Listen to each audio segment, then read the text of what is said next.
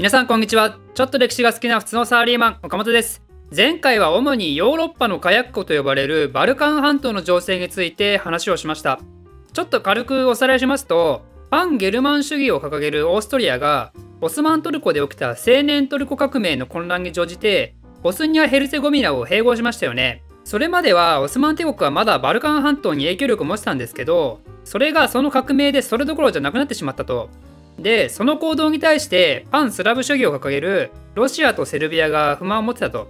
特に大セルビア主義を掲げるセルビアはオーストリアに対してめちゃくちゃ怒ってるんですよ。対オーストリアの国民感情もめちゃくちゃ悪化してってるわけですよ。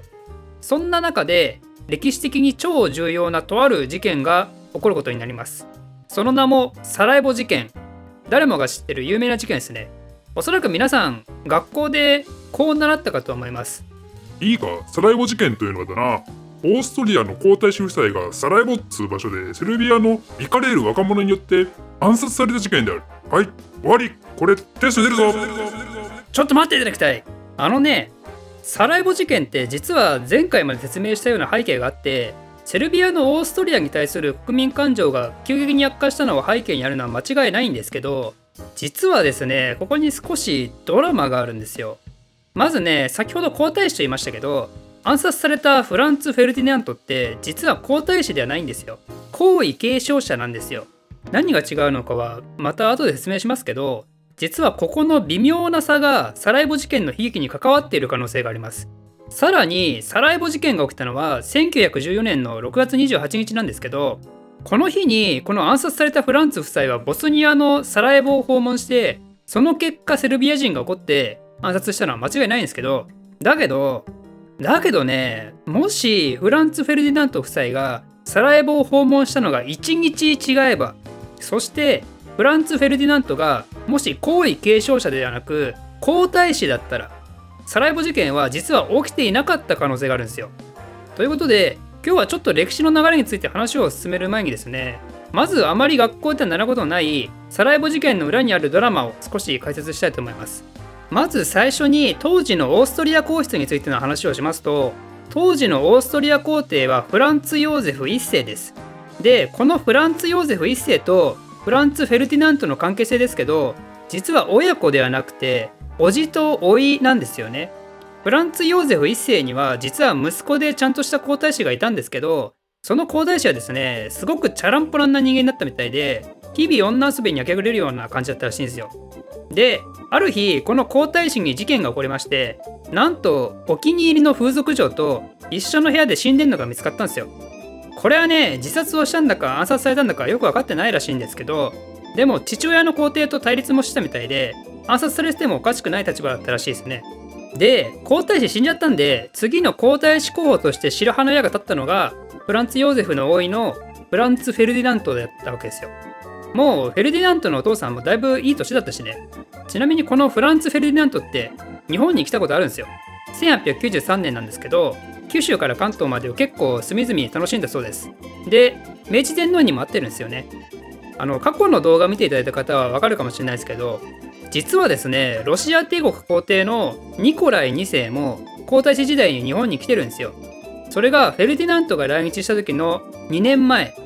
でニコライその旅行中に日本人に切りかかられてめっちゃ怪我して明治天皇待ち誤りっていう事件が起こるんですけどフェルディナントの時は幸いそういう事件はなかったみたいです。で話を戻しましてフェルディナントが皇太子候補として上がってきたわけなんですけどこれで後継者問題を解決したかといったら実はそうすんなりいかなくてフランツ・フェルディナントは女遊びもしないでかっちりした人物だったんですけど逆にめっちゃ一途にとある一人の女性を愛して愛してしょうがなかったんですよね。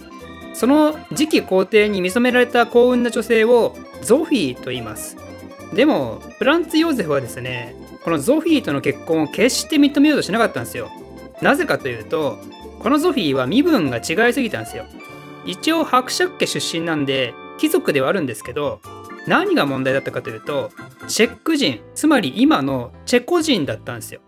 オーストリア・ハンガリー帝国が掲げていた思想はフン・ゲルマン主義でしょ。ゲルマン人最高だぜなんて言って外に侵略しまくってる国の皇帝が次期皇帝から多民族の娘と結婚するなんて言われたらねしかも支配下に置いてるような民族との結婚なんてねどういう反応するかまあ想像つきますよね。だけど、フェルディナントも決して諦めないんですよね。めっちゃ一途だったんですよ、彼はね。だから、その熱意に折れて、フランツ・ヨゼフも結婚を認めるんですけど、その代わり、お前は皇太子剥奪だってなって、皇位継承者ではあるけど、皇太子を名乗るのを禁じたんですよ。皇位継承者と皇太子の違いって、何でしょうかね。これはね、そのさらに次の皇位継承権がどうなるかに関わってくるんですよ。皇太子の息子は自動的に皇太子の次の皇位継承権を持つんですけどだけど皇位継承者の場合はその息子は皇位継承権は自動的には持てないんですよ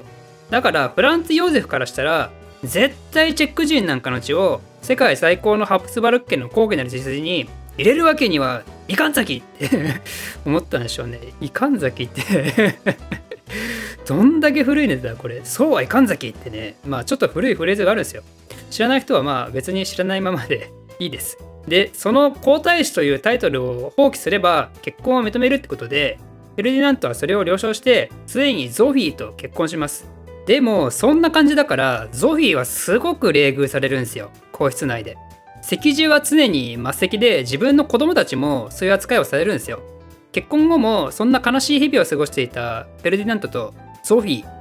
そんな中で、フェルディナントはおそらくゾフィーと楽しい時間を過ごそうと思ったのか結婚してから14回目の結婚記念日仕事も兼ねてねとあるところに2人でお出かけするんですよねその結婚記念日っていつかというと6月28日です6月28日ってどっかで聞きましたよねサラエボ事件が起きた日ですよ。あーって気分になりますよねこれね。サラエボってのは併合したボスニアの首都でちょうどその日に軍事訓練があったんですよね。だからその視察をするつもりだったんですよ。さらにはその軍事演習が終わった後は国立博物館の立ち上げイベントがあったんでそういう平和的なイベントにも参加する予定だったと。しかも6月28日って実はこの2人の結婚記念日っていう以外にもね実はセルビアにとっても非常に大事な日で1389年にコソボの戦いというのでセルビアはオスマンと戦って負けてるんですけど6月28日はその負けた悔しさを忘れないための告知記念日なんですよで、その日にはセルビア人はみんな黒い服を着て家にこもって国中に負のヘイトがたまる日なんですよ。そんな中でめっちゃムカついてたまらない国の次期皇帝の人間がね、結婚記念日だかなんだか知らないけど、イチャイチャしながらね、自分の国が本来併合したかったけど取られてしまった場所に、その奪った張本人みたいなやつがのこのこやってきたら、どう思いますか？普通。そのセルビア人が溜め込んでるヘイト、一気に向けられてもおかしくないですよね。ということで、その結果、フランツ・フェルディナントとゾフィーはね、セルビア人の行かれる19歳の若者によって銃で撃たれて殺されてしまうと。なので、もしフェルディナント夫妻が結婚記念日が6月28日じゃなかったら、もし軍事演習が行われたのが告知記念日の6月28日じゃなかったら、もしフェルディナントが皇太子と認められて、ゾフィーも国内で十分幸せな宮廷生活を送っていたら、もしかしたらサラエボ事件は起きなかったかもしれないですね。まあ、しかし、起きてしまったものは起きてしまったと。となると、これに対してブチ切れるのがもちろんオーストリアですよね。ただね、もうこの時もすでに欧州諸国の関係性はかなり複雑なんで、一人で勝手に戦争をかけることはね、ちょっとできないと。ということで、同盟先のドイツに対して、セルビア恫喝するけどいいってまずね、確認します。で、それを聞いたヴィルヘルム2世、いいんじゃないのって二つ返事をするんですよね。彼はどれだけ本気で物事を考えてたのか分かんないですけど少なくともこの返事をした時はウィルヘルム2世は休暇を取っててクルージングを楽しんでたそうですなのでまああんまり深くは考えてなかったかもしれないですよねでこれでドイツの同意を得たということでオーストリアはセルビアに対してオーストリア最後通帳っていうのをね出しますこれねかなり厳しいこと言うんですよ政府関係者とか軍人とか教師とかでオーストリア帝国の悪口を言うやつらは全員クビにしろみたいな。しかも将来的な話じゃなくて、はい、ここにそいつらのリストあるからっつって、こいつら全員クビにしてねみたいな。あと、この事件の調査と反乱分子探すために、お前の国にオーストラリア人派遣するから、受け入れよろしくみたいな。そんな感じのことも織り込むんですよね。まあ、つまり、めちゃくちゃな要求なんですよ。セルビアからしたら。ちなみにイギリスの外務大臣はその内容を見て、ある国が他国に対して提示した文章の中でも最も恐ろしいものであるってめっちゃドン引きしてるんですよだってこういうの全部受け入れたらオーストラリア帝国に都合のいい役人だけが残ってさらに国の機関にオーストリア人も混ざってそのまま傀儡国家になる可能性めちゃくちゃ高いですよねそういうめちゃめちゃな要求が全部で10個あって受けるか受けないか1ヶ月内に回答しろって言うんですよね。回答締め切りは1ヶ月後の午後6時。1秒でも過ぎたらぶち殺すぞもらえろって言うんですよ。でセルビアはこれにそれはもうとてもとても頭を抱えるんですよ。あれって思いませんか？こういう時の親分のロシアじゃないのってね。でもこの時1914年でしょ。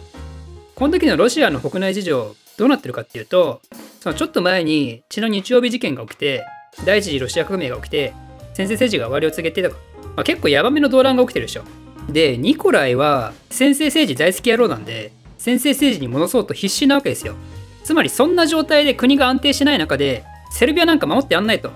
そのせいでセルビアはだいぶ自信なくしてるんですよね。ちなみに他の協商国のイギリスとフランスもこれに対してとても消極的なんですよ。イギリスに関して言うともうズバリ干渉しないって言ってるしね。そういうことでセルビアはもう頼る国もいなくて悩んで悩んで悩み切った結果回答期限終了のなんと10分前ようやくオーストリアに返答を出します。もうこの超ギリギリの感じがねセルビアのその時の心情を表してますよね。で肝心のその返答内容はどうだったかというと9割飲みます。でもオーストリア人の派遣だけは勘弁してってことでした。これねそれ以外は全部飲みますって時点でかなり譲歩してるんですよセルビア。でもオーストリアは約束違うよねって突っぱねるんですよ。全部守らないとダメだよねって。やらなきゃ意味ないよって。言ってそしてついにセルビアに対して宣戦布告をしてこれによって第一次世界大戦がついに開幕することになります。1914年7月28日サラエボ事件のちょうど1ヶ月後セルビア国知記念日のちょうど1ヶ月後。そしてフランツ・フェルディナントとゾフィー結婚記念日のちょうど1ヶ月後であると。ということでついに第一次大戦が始まることになったわけですけどこれがどのように進んでいくかというのはまた次回説明したいと思います。